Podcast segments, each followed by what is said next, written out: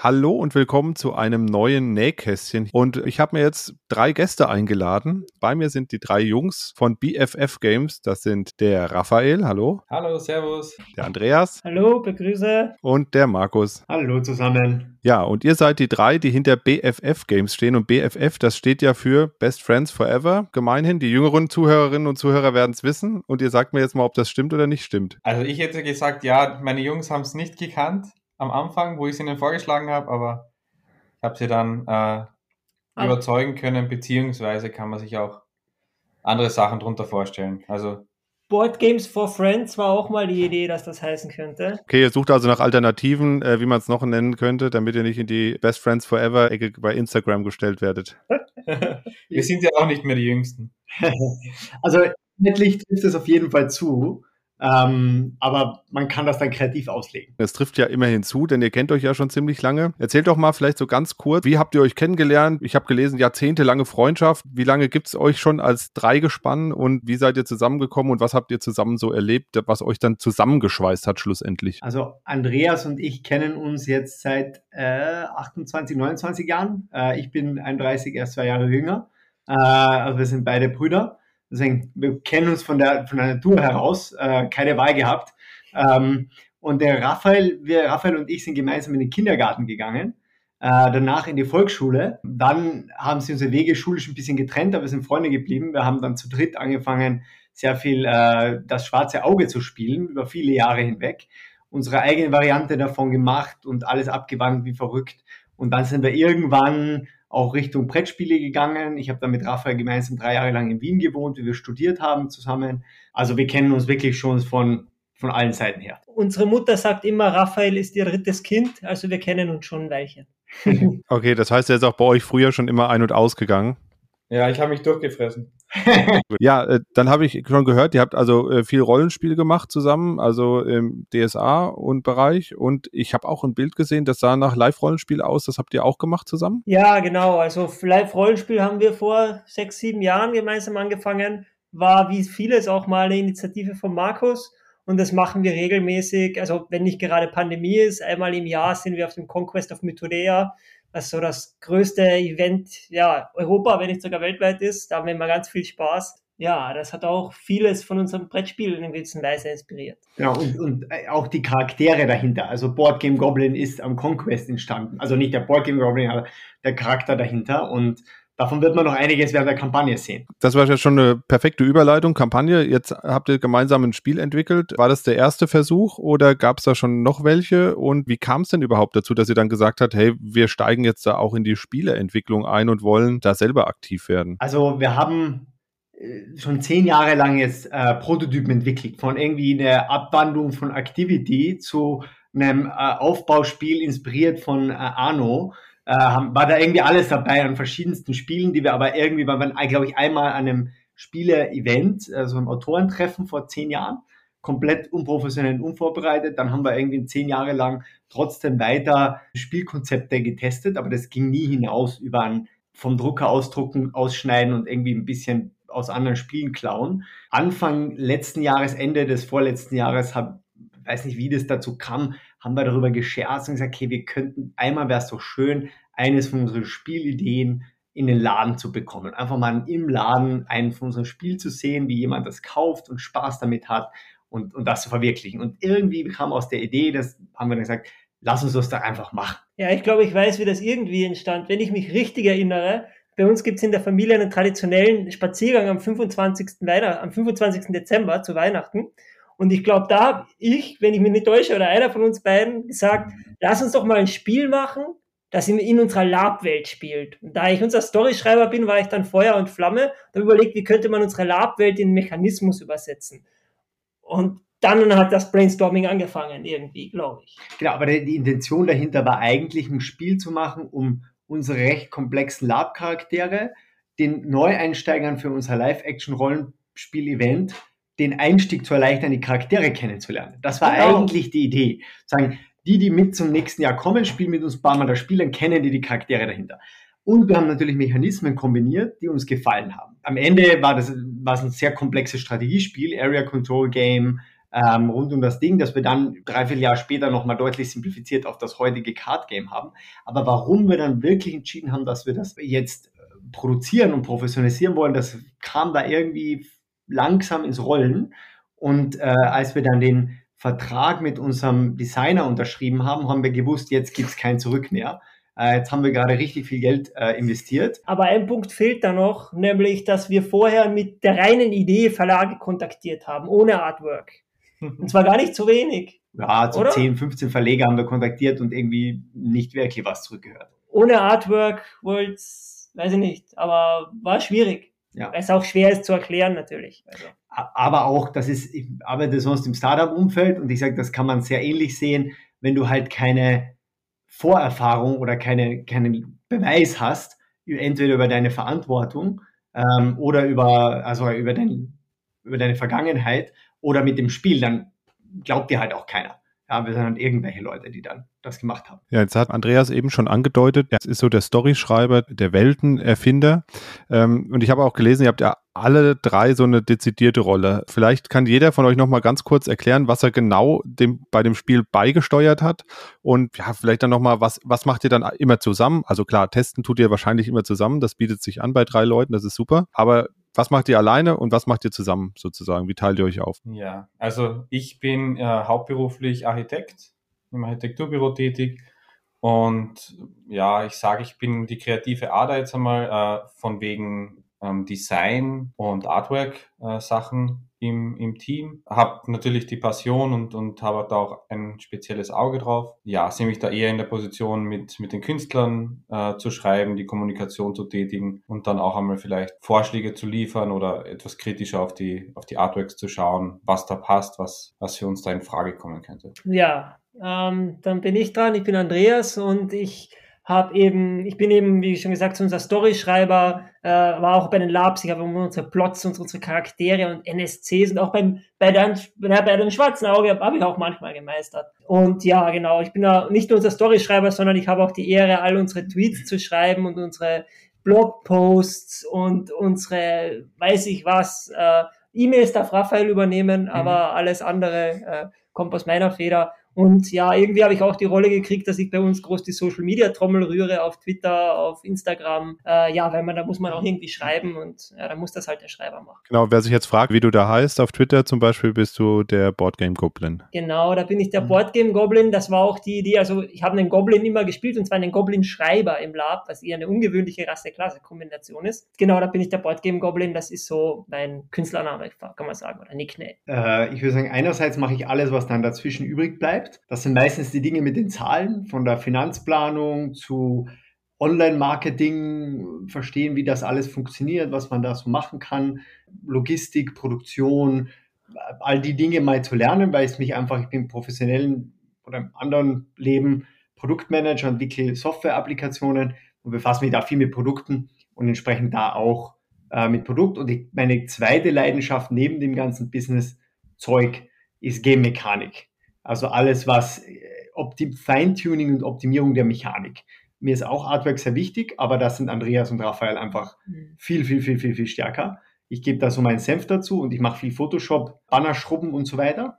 Aber äh, meine, mein Fokus ist äh, Game Mechanik. Wie viel habt ihr jetzt zusammen entwickelt? Also wo ihr sagen würdet, hey, den Teil, den machen wir eigentlich immer gemeinsam, den macht gar nicht einer alleine, abgesehen vom Testen. Gibt es da was oder teilt ihr euch wirklich so krass auf und verteilt euch das? Also gefühlt ist es meistens für mich so, der Markus oder der Andreas oder beide haben natürlich dadurch, dass sie Geschwister sind, äh, haben die Idee, teilen die gleich miteinander und kommen dann irgendwann zu mir und sagen dann, okay, was haltest du davon? Hast, hast, du, hast du da Lust, ein bisschen dran zu, zu feilen? Hast du da Lust auf ein Auge zu werfen? Also gefühlt, die initiale Idee kommt immer von den Brüdern und ich gebe dann meinen, meinen Senf dazu. Da würde ich ein bisschen widersprechen. Es stimmt, dass am Mechanismus Markus und ich mehr entwickeln und an der Art und der Story mehr Raphael und ich. Wobei ich nicht der zentrale Punkt bin, dennoch. dass den Hut dann immer noch Markus aufhat. Der ist ein bisschen unser Boss. Über dir schlagen die Wellen dann zusammen, ja? Ja, ja genau. kommen einfach nicht aus. Entweder wir der was oder der was. Die, die, die Story verbindet auf jeden Fall. Aber ich will sagen, nachdem wir jetzt räumlich auch mehr getrennt waren, ich bin in Berlin, die beiden Jungs in Wien, äh, haben wir ganz viel einfach über Slack gemacht Und wir wissen, irgendwie hat sich das eingespielt, gewisse Dinge wird, entscheidet einfach einer. Und bei gewissen Dingen stellt er eine Frage rein und dann merkt man gleich, ah, da gibt es Diskussionspotenzial. Dann reden wir uns aus und sagen, wann, wann diskutieren wir das? Und dann sagt manchmal Andreas, ach, ihr entscheidet das. Oder manchmal sage ich, komm, Jungs, ihr zwei entscheidet das, mir ist es egal. Mhm. Ähm, also es ist wirklich sehr dynamisch, würde ich sagen. Das, ich, ich würde fast ja. sagen, wir haben, obwohl wir zu dritt sind, Vier-Augen-Prinzip. Wenn zwei das entscheiden, ist jetzt in den meisten Fällen für den dritten auch okay. Also wir sagen oft auch explizit, entscheidet ihr, ist mir jetzt egal. Äh, in verschiedenen Kombinationen, würde ich sagen. Also die, die Kompromissbereitschaft ist auf jeden Fall da, auch im, auch im Dreiergespann dass wir sagen, okay, wir, wir, haben wir haben zwar eine starke Meinung, aber zu manchen Themen, aber wir können dann auch sagen, okay, wir überlassen das den anderen zwei, die haben da. Man lässt sich überstimmen. Also so klassisches Vorgehen wie in einem Startup fast, muss man ja sagen. Also ja. ihr seid ja, ja, eigentlich seid ihr ein kleines Startup, ein kleines Startup-Entwicklungsstudio, kann man ja fast sagen. Rechtlich sind wir ein Verein. ja, ich habe es gelesen, ja, ihr seid ein Verein, ihr habt einen Verein gegründet dann, da können wir nochmal ganz kurz darauf eingehen, warum, warum ein Verein gegründet und nicht eine richtige Unternehmung? Ähm, das hat einerseits natürlich den Risikoaspekt mal dabei gehabt, dass wir einfach gesagt haben, wir wissen gar nicht, wie weit wir da kommen, was wir daraus machen wollen. Lass uns die einfachste, aber trotzdem eine sinnvolle Firmengesellschaft finden. Und wir haben auch den Zweck mit dem Live-Action-Rollenspiel damit kombinieren können. Wir haben im letzten Jahr unser erstes Live-Rollenspiel-Event organisiert. Das hat einen kompletten reinen Vereinszweck gehabt. Da haben wir jetzt nicht irgendwie das, was wir äh, irgendwo gesagt haben, da muss irgendwie Geld überbleiben, dann haben wir eher so gesagt, wir investieren da rein, das macht uns einfach Spaß. Ähnlich haben wir es jetzt auch beim Brettspiel begonnen und gesagt, mal sehen, was draus wird. Und wenn das mehr wird, dann äh, werden wir daraus auch eine Firma das Ganze mache, in der Firma umwandeln. Dann habt ihr eben schon gesagt, vor allem Raphael hat sich mit den ganzen Illustratoren beschäftigt und Illustratorinnen wahrscheinlich auch. Also ihr habt euch umgeschaut, was gefällt euch und habt die dann angesprochen. Und habt ihr jemanden gefunden, der einen sehr, sehr speziellen Stil hat. Mir gefällt es sehr gut. Das, ich finde, das Cover des Spiels sieht schon aus wie ein Comic. Da würde mich natürlich interessieren, wie seid ihr denn auf den gekommen? Weil der ist jetzt ja jetzt nicht wahrscheinlich in Österreich äh, oder in Wien beheimatet, sondern so wie sich der Name anhört, ist es, ist er aus Japan. Und äh, dementsprechend wäre mal interessant, wie seid ihr auf den gekommen? Und wie, wie tritt man mit so jemandem denn in Kontakt? Ja, gute Frage. Also der Markus hat ursprünglich äh, zu einem seiner Lieblingsspieldesigner, dem Roland Revenge, äh, Designer von Western Legends, einmal Kontakt aufgenommen, weil er auf seiner Homepage angeboten hat, Consulting zu machen. Hat übrigens ja auch unser Ruchlos designt. Kommt ja auch bald die, die Erweiterung. Genau, ab 1. Juni auf Kickstarter. Uh, back it now, also im Juni.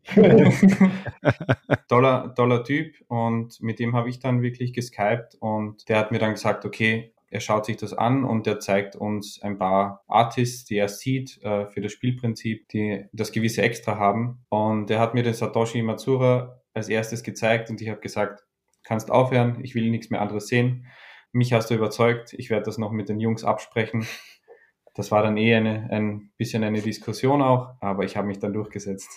Was, was, habt ihr, was habt ihr diskutiert? Ja, also der Stil ist natürlich sehr speziell. Also der ist ja ein markanter Stil. Und das hat ein bisschen auch mit unserer, oder wir hatten da gemerkt, dass wir zum Teil ein bisschen unterschiedliche Visionen hatten. Wir hatten ja mal diese Idee, wie wir vorhin gesagt haben, wir wollen unsere Lab-Charaktere ja irgendwie dem Spiel haben.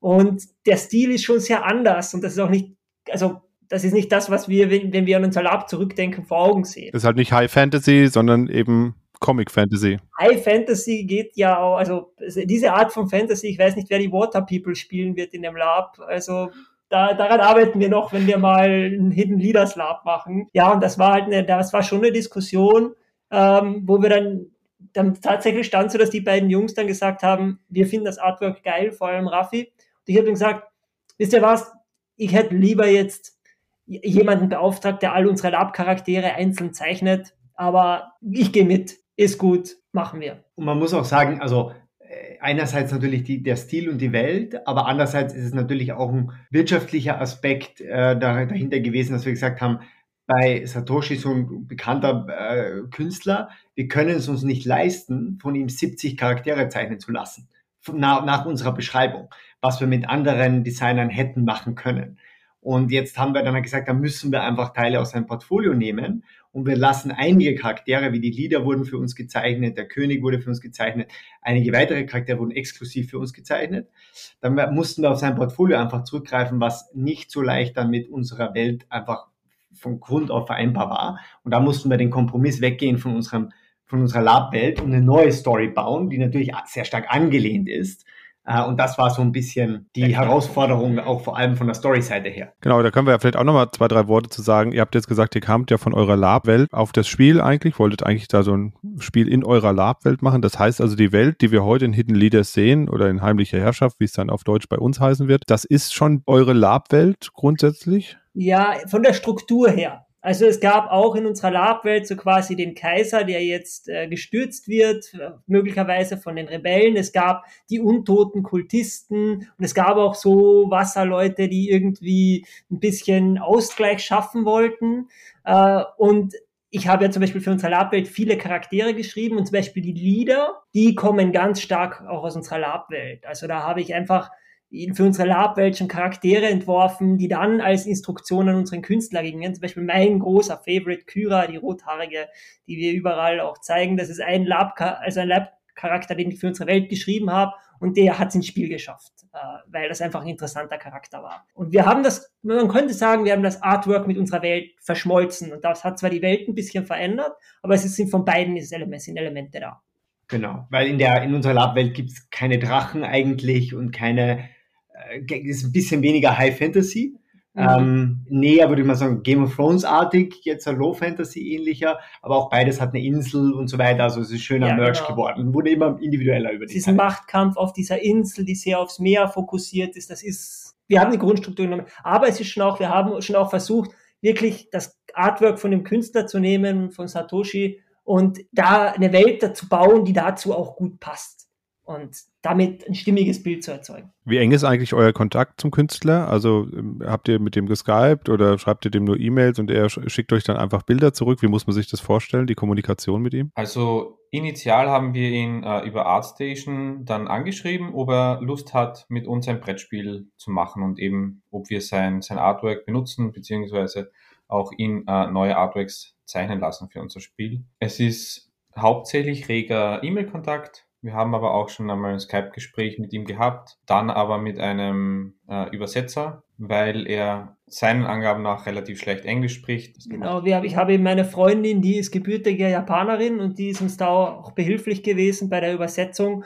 und immer, wenn wir jetzt irgendwie was wirklich Kritisches haben, können wir auch jederzeit auf die zurückgreifen. Da müssen wir nicht nur irgendwie mit Google Translate arbeiten, sondern das hat schon auch sehr erleichtert, da ein bisschen Unterstützung zu haben. Und sonst läuft der Verkehr vor allem über E-Mail. Das macht Raphael wunderbar. Jetzt haben wir die Illustrationen, wir haben die Welt, sieht alles toll aus, aber so ein Spiel funktioniert ja nur, und da kommen wir wahrscheinlich jetzt so ein bisschen in Markus mit hier rein, funktioniert ja dann nur, wenn tatsächlich auch die Spielmechanik dahinter Spaß macht. Und die ist ja nun auch zumindest ungewöhnlich für so ein Spiel, weil zwar Karten ausspielt, das kennt man auch von anderen Spielen, aber im Grunde ist es ja, ja wie so ein Tauziehen um die, um die Macht tatsächlich, indem man eben diese zwei Marker, Rot und Grün, versucht zu beeinflussen. Das eine symbolisiert die Hügelvölker und das andere die imperiale Armee. Wie kam es denn zu der Mechanik? War das schon äh, klar? War das aus der, aus der, aus der Labwelt geboren, dass dieses, dieses Tauziehen gibt und ihr wusstet schon von vornherein, das muss in so eine Richtung gehen oder hat sich das auch irgendwie entwickelt? Also das, der Spaziergang, den Andreas vorhin angesprochen hat, da haben wir gesagt, hey, lass uns ein Spiel machen. Und dann haben wir erstmal überlegt, was sind denn all die Spielemechanismen, die uns in Spielen gut gefallen und haben die alle kombiniert und quasi ganz viel aus anderen Spielen genommen. Und dann hatte Andreas die eine Idee mit diesem Tracker, wo quasi am Tracker ist für, äh, jetzt heute zwölf Schritte, wo eben die zwei Marker auf und ab gehen und die Positionierung definiert, welches der vier Fraktionen gewinnt. Das war die einzige Idee, die neu war in diesem sehr komplexen Strategiespiel, das wir da entworfen haben, das wir dann gleich geprototyped haben, getestet, Raphael eingerannt. Raphael war nicht so begeistert von der ersten Version. Der war so, oh, ganz nett. Ähm, und wir haben dann das ein paar Mal gespielt und ich habe einfach gemerkt, okay, es ist ein eineinhalb, zwei Stunden komplexes Spiel. Und irgendwann hatte ich die Idee und gesagt, das ist nicht zugänglich genug für unsere Lab-Runde. Können wir das einfach nicht komplett runtercutten auf ein Kartengame und lassen den einen Element, das uns wirklich gefällt, der Mechanismus mit dem Auf- und Abgehen, den lassen wir drin. Alles andere nehmen wir raus. Area Control, Map, Quests, Gegenstände, all das Zeug raus. Und dann haben wir diese simple Variante von Hidden Leaders kreiert, die eigentlich das gleiche Spielgefühl, aber in einer halben Stunde statt eineinhalb Stunden hatte und gefühlt irgendwie viel Tiefe mit wenig Komplexität. Ich glaube auch, dadurch, dass wir das Ziel hatten, dass unsere Lab-Freunden mal so schnell vor dem Lab eine Runde spielen zu können, unsere Lab-Freunde sind auch keine Brettspieler, hat das bewegt, dass wir das Spiel so einsteigerfreundlich auch designt haben und so reduziert haben auf das mehr oder weniger einzigartige oder spezielle und eben Duelle und was weiß ich, den ganzen Fluff weggelassen haben.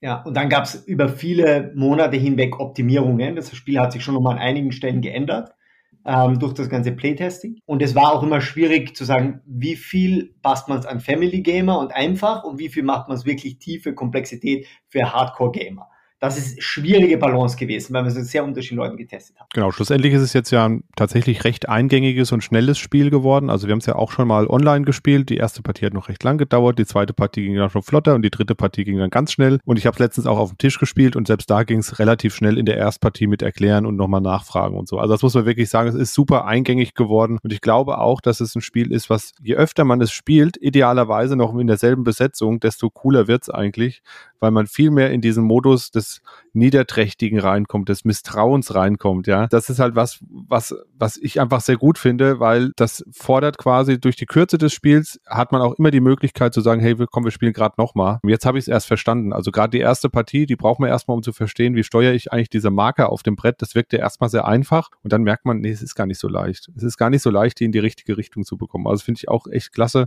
wie ihr das eingedampft habt. Jetzt haben wir das Spiel. Ihr habt äh, es lange getestet. Da noch eine kleine Zwischenfrage vielleicht. Wie sehr hat euch eigentlich die Pandemie behindert oder geholfen bei dem Spiel, bei der Entwicklung? Das können ja sowohl positiv als auch negative Auswirkungen gehabt haben.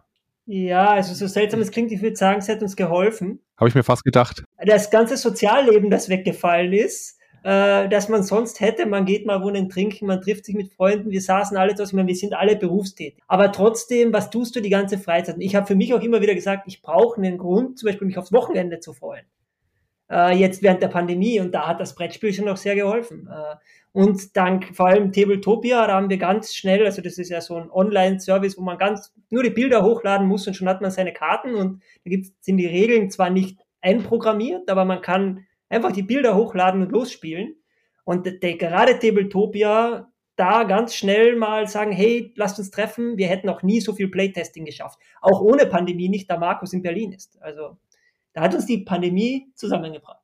Äh, ja. Für die Entwicklung, würde ich sagen. Genau. Also es hat natürlich auch verhindert, dass wir mehr physisches Testing machen konnten. Wir konnten nicht, wie viele es machen, in Spielecafés gehen und sagen, ach hier, wer will denn mal spielen? Das hätte ich sehr gerne mehr gemacht. Aber ich würde sagen, Summe, null Summe, also sowohl positive als auch negative Aspekte. Äh, und wir haben dafür ja auch das Spiel früher auf Tabletopia freigeschalten, Print and Play angeboten und haben dann Leute online mobilisiert, äh, die auch das Spiel einfach, weil sie auch zu Hause sitzen in der Pandemie und sich sagen, oder auch zu Hause sitzen und mit Freunden online gemeinsam spielen wollen. Da haben wir hunderte Stunden an Spieldauer schon auf Tabletopia zusammengekriegt. Und wo immer wieder Leute sagen, ich habe das Spiel schon 20 Mal gespielt, ich habe jetzt noch eine Idee dazu und die kontaktieren uns, wir sind so, wow, das, das Spiel ist noch nicht mal produziert und es Menschen gibt, die das 20 Mal gespielt haben. Das ist schon toll gewesen. Gut, ihr habt natürlich auch den Vorteil, ihr seid drei Entwickler, mehr oder weniger Entwickler. Also, wenn ich euch mal als Gruppe sehe, seid ihr drei Entwickler an dem Spiel. Das hat natürlich auch den Vorteil, dass wenn ihr euch dann mal trefft am Wochenende, ihr direkt auch das selber testen könnt untereinander.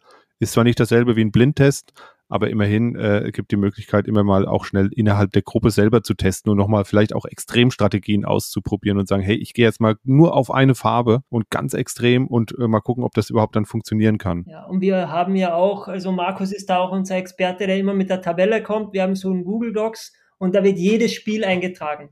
Wie viele Spieler, welche Karten sind im Spiel, welche Fraktion hat gewonnen und wir haben in der schon, wie viel haben wir jetzt Spiele? 250, 300. 250 aufgezeichnete Spiele, also einfach nur das Ergebnis. Und dann haben wir uns einfach mal die Statistiken angesehen, welche Fraktion gewinnt wie oft, in welchem Spielersetting.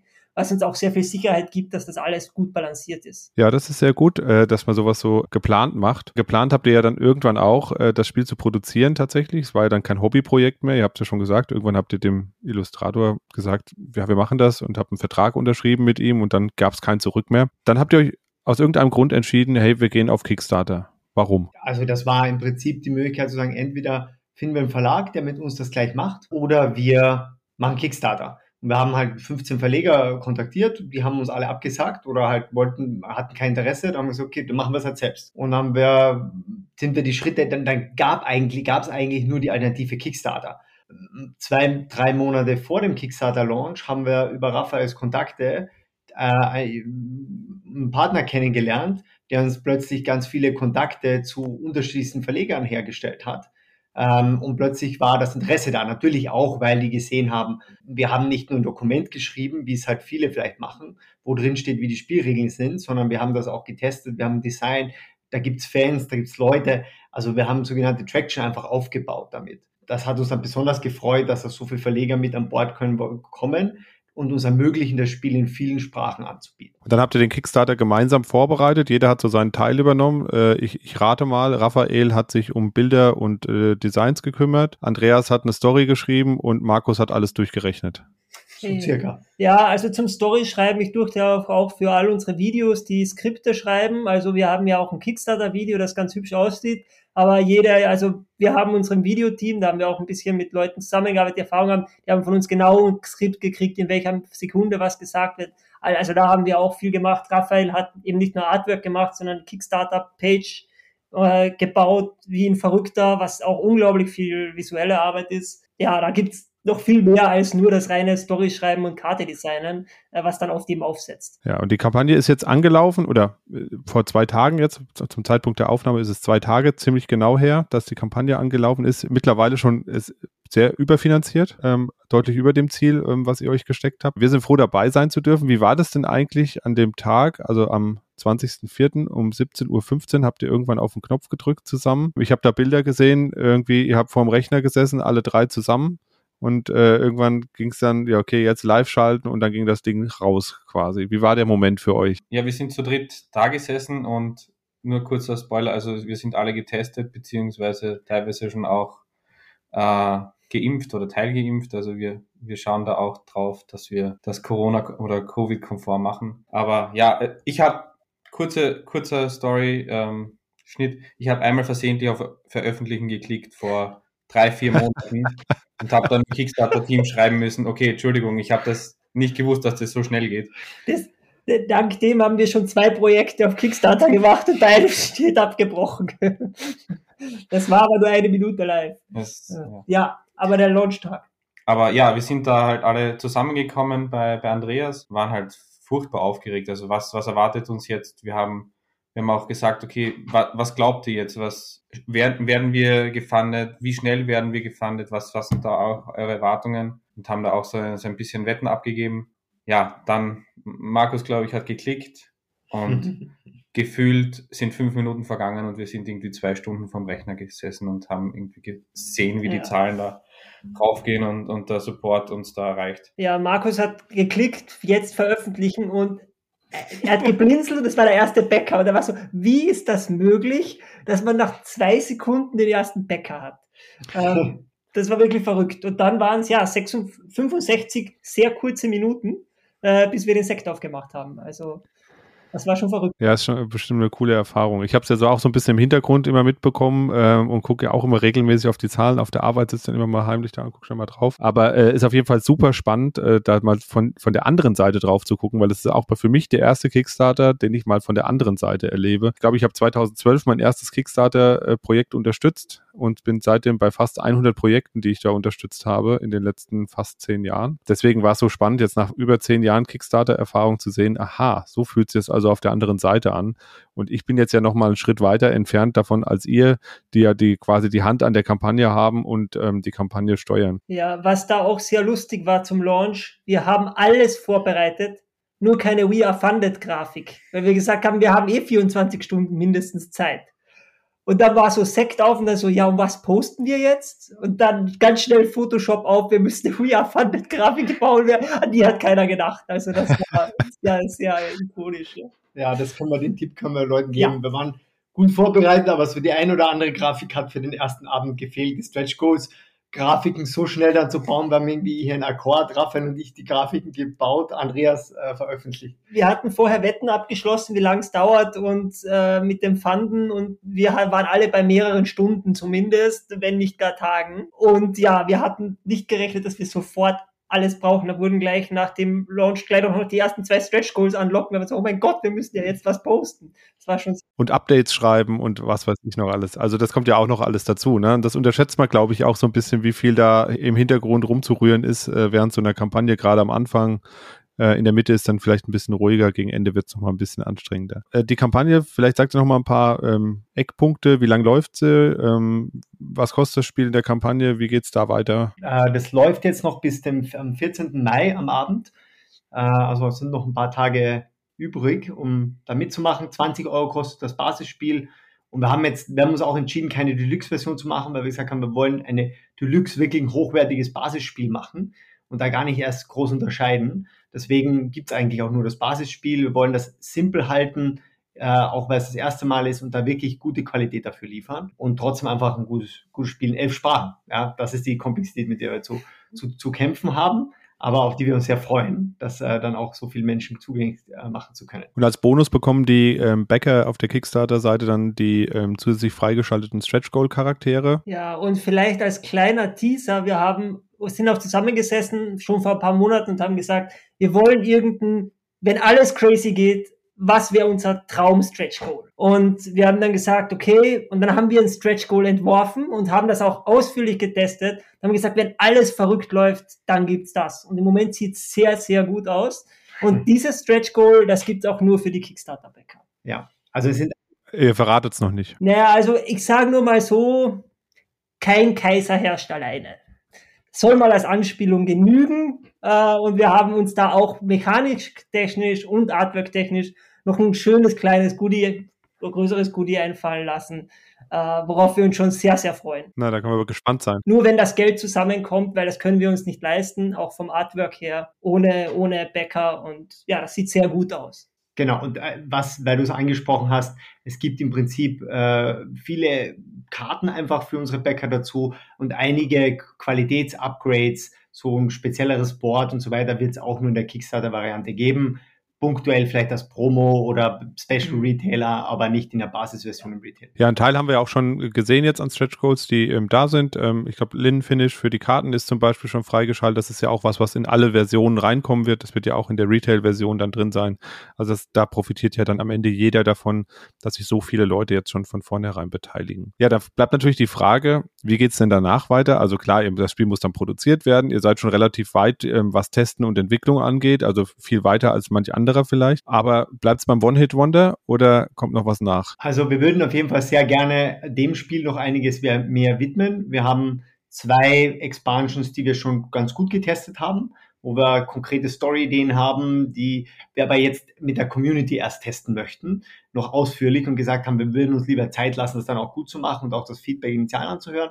Und wir haben dann nochmal noch mal zwei Ideen, die auch storytechnisch sehr cool sind, die mechanisch aber erst erste weitgehende Ideen sind. Das heißt, wir werden auf jeden Fall Stand heute äh, nochmal eine Kampagne machen, vielleicht in einem Jahr oder so, mit äh, zwei Expansions, mit Dingen, die die Community gern hätte. Ob es weitere andere Spiele gibt im Universum oder anderen Universum, das ist nochmal im Moment. Ja, dann haben wir, glaube ich, einmal alles rundum erschlagen, sozusagen, um mal in der äh, Lab-Welt zu bleiben. Und ich danke euch für die vielen coolen Antworten, für die Einblicke in eure Geschichte, in eure äh, Entstehungsgeschichte als BFF Games, aber auch in die Entstehungsgeschichte des Spiels. Ich wünsche uns allen noch eine weiterhin erfolgreiche Kampagne. Wer sich noch an der Kampagne beteiligen möchte, wer das hört und noch nicht dabei ist, der kann auf jeden Fall mal reingucken. Ich packe den Link dazu in die Show Notes. Da kann jeder draufklicken und landet automatisch auf der richtigen Kampagne. Ich packe auch nochmal eure Seite drauf, ähm, hiddenleaders.com. Da ist ja auch noch mal ein bisschen Hintergrund. Das steht zwar auch alles in der Kampagne, aber die Webseite ist zumindest auch auf Deutsch. Also für die deutschen Kundinnen und Kunden, die können sich das auf jeden Fall dort auch anschauen. Und wer sagt, ach, Kickstarter ist nichts für mich, der wartet einfach ein bisschen, denn wir werden das Spiel ja dann auch im, ich sag mal so, gegen Jahresende, Jahresanfang, irgendwie so um den Dreh wird es dann auch äh, in Deutschland erscheinen. Das kommt jetzt so ein bisschen drauf an, wie sich die Kapazitäten, ähm, weiß ja, glaube ich, auch mittlerweile jeder, der ein bisschen tiefer in der Szene drin ist, so bei der Produktion weiterentwickeln. Das ist im Moment etwas schwierig. Ja, dann danke ich euch schön. Ich wünsche euch noch einen schönen Abend. Ihr wollt jetzt noch ein bisschen spielen, habe ich gehört, ähm, auf Tabletopia. Den Link packe ich übrigens auch nochmal in die Show Notes. Das ist auch ganz cool. Da können sich die Leute schon mal einen Eindruck äh, holen von dem Spiel und können es ja auch sogar fast selber lernen, weil wie gesagt, so kompliziert ist es ja gar nicht und ich glaube, das kann man da sehr gut spielen. Dann würde ich sagen, wir sagen alle zusammen einmal Tschüss. Macht's gut. Tschüss. Tschüss. Vielen Dank.